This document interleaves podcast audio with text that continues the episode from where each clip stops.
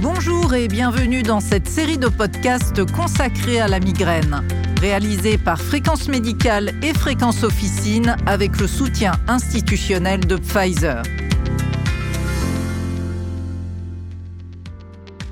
La migraine est une maladie neurologique dont les crises sont souvent très invalidantes. Mais comment soulager les patients au cours de ces crises? Quels médicaments utiliser? Et que faire en cas de contre-indication ou d'intolérance? C'est ce que nous allons aborder dans le podcast d'aujourd'hui. Et pour en parler avec nous, le docteur Michel Lantéry-Minet, neurologue au CHU de Nice et président honoraire de la Société française d'études des migraines et céphalées. Bonjour, docteur Lantéry-Minet. Bonjour. Alors, dans quel cas introduit-on des traitements médicamenteux au cours d'une crise de migraine? Alors, effectivement, c'est relativement facile, je dirais, dans tous les cas, puisqu'en fait, il est euh, clairement établi que euh, les, les migraineux traitent euh, majoritairement, systématiquement leur crise, sauf exceptionnellement quand les crises sont très légères, mais ce qui n'est pas le cas le plus fréquent.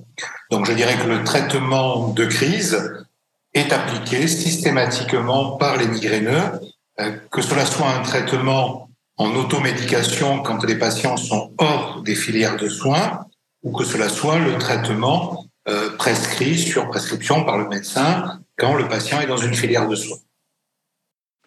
Et de ce fait, qu'est-ce qu'on attend de ces médicaments?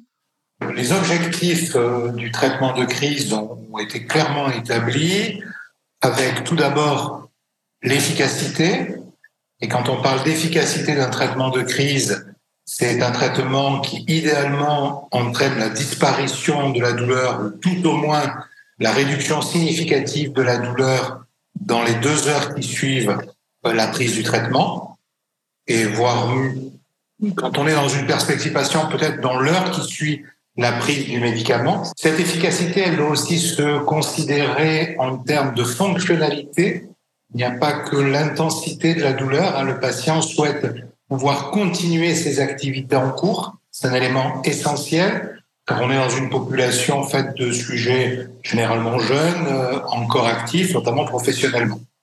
Ça, c'est le premier point. Le deuxième point, il faut que l'effet thérapeutique dure. C'est-à-dire, il faut que le patient ne présente pas de récurrence. La récurrence étant la réapparition de la crise soit dans les 24 heures, soit dans les 48 heures. Et idéalement, un traitement très efficace, c'est un traitement qui marche en moins de deux heures et dont l'effet se prolonge sur au moins 24 heures, idéalement 48 heures. Troisième point, il faut que le traitement soit bien toléré, que le patient puisse avoir une amélioration, mais que cette amélioration ne se fasse pas euh, au détriment de sa capacité à fonctionner à cause d'effets indésirables. Et enfin, dernier point, il faut que le traitement soit constamment efficace? Car euh, si ce n'est pas le cas, le patient euh, est très peu confiant avec ce traitement. Et le fait de trouver pour le patient un traitement constamment efficace, ça permet de donner de la réassurance au patient. Il sait qu'il peut démarrer une crise et qu'il a l'arme thérapeutique qui va lui permettre de contrôler la situation et quels sont les types de médicaments disponibles et à qui sont-ils destinés? Actuellement, euh, notre arsenal thérapeutique est dominé par les anti-inflammatoires non stéroïdiens et les triptans. Il y a une certaine place pour le paracétamol, mais uniquement pour les crises d'intensité légère.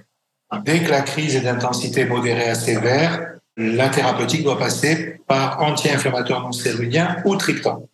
Mais néanmoins, dans la communauté migrainologique, la tendance est de considérer les triptans comme plus efficaces que les anti-inflammatoires non stéroïdiens.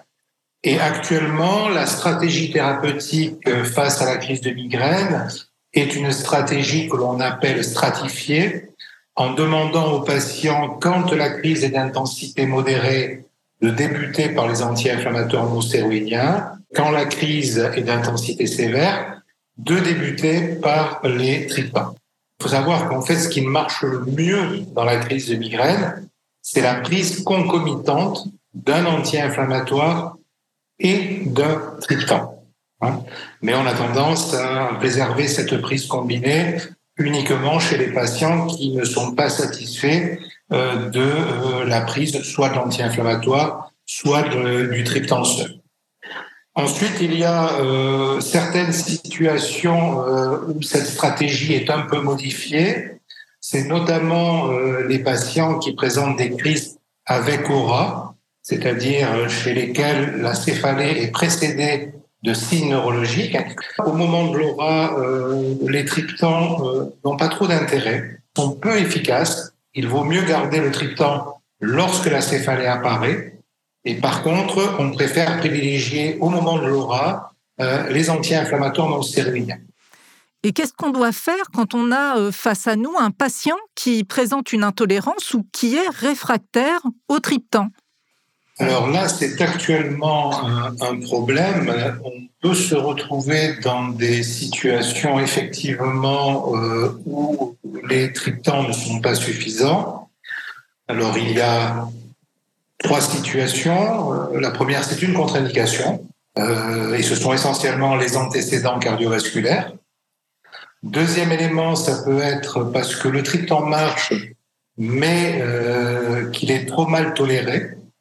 Alors la mauvaise tolérance, elle peut passer par euh, les effets centraux, c'est-à-dire l'effet sédatif, qui peut être un peu trop marqué, et également par quelque chose qu'on appelle l'effet triptan, qui sont des phénomènes sensitifs avec une sensation de euh, constriction laryngée, une douleur au niveau euh, sternal, thoracique. Et enfin, il y a la non-efficacité, parce qu'il y a malheureusement un certain nombre de patients qui répondent pas bien au triptan, soit parce que le traitement n'est pas efficace immédiatement, soit parce qu'il est inefficace, mais il y a une récurrence très précoce et souvent une récurrence multiple, faisant que le patient est obligé de multiplier les prises du triptan. Et enfin, il y a le dernier élément, c'est l'inconstance d'efficacité qui fait que le patient n'est pas en confiance avec le traitement et ne souhaite pas le poursuivre. Donc quand nous sommes dans cette situation, et cette situation, il faut savoir, n'est pas facile à définir parce que nous avons plusieurs triptans. Et la question qui se pose, c'est de savoir à partir de euh, combien de triptans essayés, nous considérons que le patient est réfractaire au triptan. Actuellement, il y a un certain consensus des sociétés savantes pour estimer que euh, dès lors qu'un patient n'a pas répondu à deux triptans différents, il pourrait être considéré comme réfractaire, entre guillemets, ou tout au moins résistant au triptan. Hein? il, y a, il y a des nouvelles approches maintenant qui voudraient réserver le terme de résistant aux patients qui ont au moins deux ou trois échecs et le, le, le qualificatif de réfractaire aux patients qui ont tout essayé, tous les triptans, et chez lesquels ça ne marche pas. Et qu'est-ce qu'on peut prescrire alors? Alors dans cette situation, eh on, est, on est bien embêté actuellement. Hein. La possibilité, c'est de revenir sur les anti-inflammatoires non stéroïdiens. Mais souvent, les patients nous disent, je les ai déjà essayés, ça ne marche pas très bien. Ou alors de revenir à des euh, antalgiques non spécifiques, et notamment euh, sur des opioïdes de niveau 2, souvent associés au paracétamol, que cela soit la codéine, que ce soit la poudre d'opium ou que ça soit le tramadol. Mais ça, on n'aime vraiment pas du tout parce que ces opioïdes faibles sont des traitements qui sont facilement addictifs. Or, chez le migraineux, dès lors qu'il est un petit peu sévère, il y a un risque d'abus médicamenteux avec une surutilisation du traitement de crise qui va générer une chronicisation de la migraine. Donc, pour vous dire que là, nous sommes dans une véritable situation un peu d'impasse et que nous attendons fortement euh, l'arrivée éventuelle de nouveaux traitements qui pourraient nous permettre d'élargir l'arsenal thérapeutique. Deux classes pharmacologiques qui ont été développées dans le traitement de la crise de migraine et qui ont été validées euh, dans cette indication. Alors il y a d'abord les titans qui posent quand même des problèmes particuliers car c'est un traitement qui a des effets indésirables centraux avec des sensations vertigineuses et un effet sédatif assez marqué chez certains patients. À côté de ça, il arrive les GEPAN. Donc, alors les GEPAN, ce sont des, des, antagonistes du récepteur du CGRP. Alors, ce sont des produits qui ont montré leur efficacité, clairement, qui euh, sont bien tolérés. Ce sont en plus des produits qui devraient nous permettre de nous affranchir du risque d'abus médicamenteux. Alors manifestement, ils exposent moins les patients à ce risque-là. Dernier intérêt, ce ne sont pas des vasoconstricteurs intrinsèques faisant qu'ils peuvent être utilisés chez les patients à risque cardiovasculaire et chez les sujets âgés. Merci, docteur Lantériminet, pour toutes ces réponses. Avez-vous un mot de conclusion à ajouter à tout ça?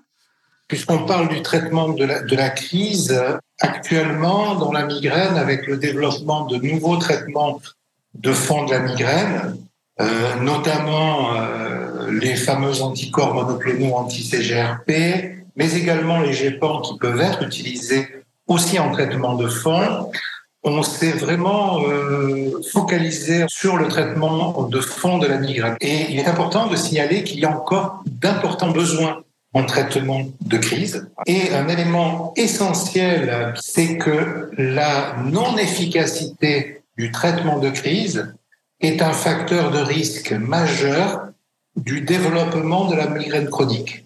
C'est-à-dire que dès lors qu'on prend en charge un migraineux sévère où il y a des problématiques de traitement de fond, il ne faut pas oublier de toujours faire l'évaluation de son traitement de crise. La prise en charge globale d'un patient migraineux ne se résume pas à la prophylaxie, elle doit associer aussi cette optimisation du traitement de crise.